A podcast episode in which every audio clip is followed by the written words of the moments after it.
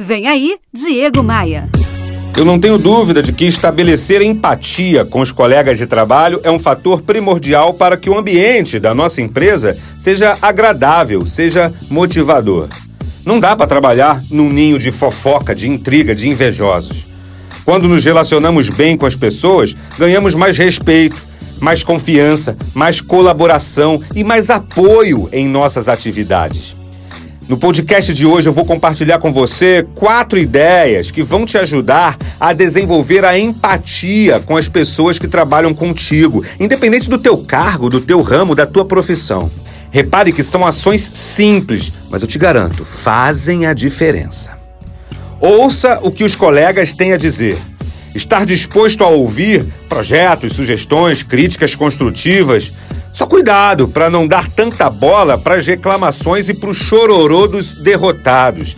Ouça seus colegas de forma isenta. Isso é um sinal de que você se preocupa com o que eles pensam, com o que eles estão vivendo. Segunda ideia para criar empatia no trabalho: se coloque no lugar do outro. Antes de julgar e criticar a atitude de alguém, se coloque no lugar dele. Terceira ideia: trate seus colegas com respeito. Um ambiente de trabalho sem respeito não tem a menor chance de dar certo.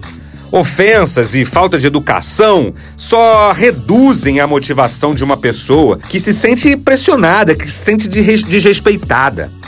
E quarta ideia: elogie.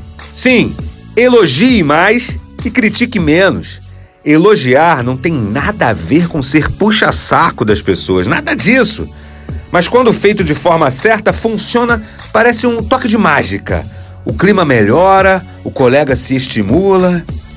Olha, eu acabei de publicar lá no meu Instagram um resumo dessa história sobre como ter mais empatia no trabalho. Acessar meu Instagram é fácil, faz assim, ó. Entre agora em diegomaia.com.br, clique nos ícones das redes sociais e me adicione. Bora voar? Você ouviu Diego Maia. Oferecimento múltipla consultoria. Reduz até 40% dos seus custos financeiros e tributários. Faça um diagnóstico gratuito em contabilidadediferenciada.com.br.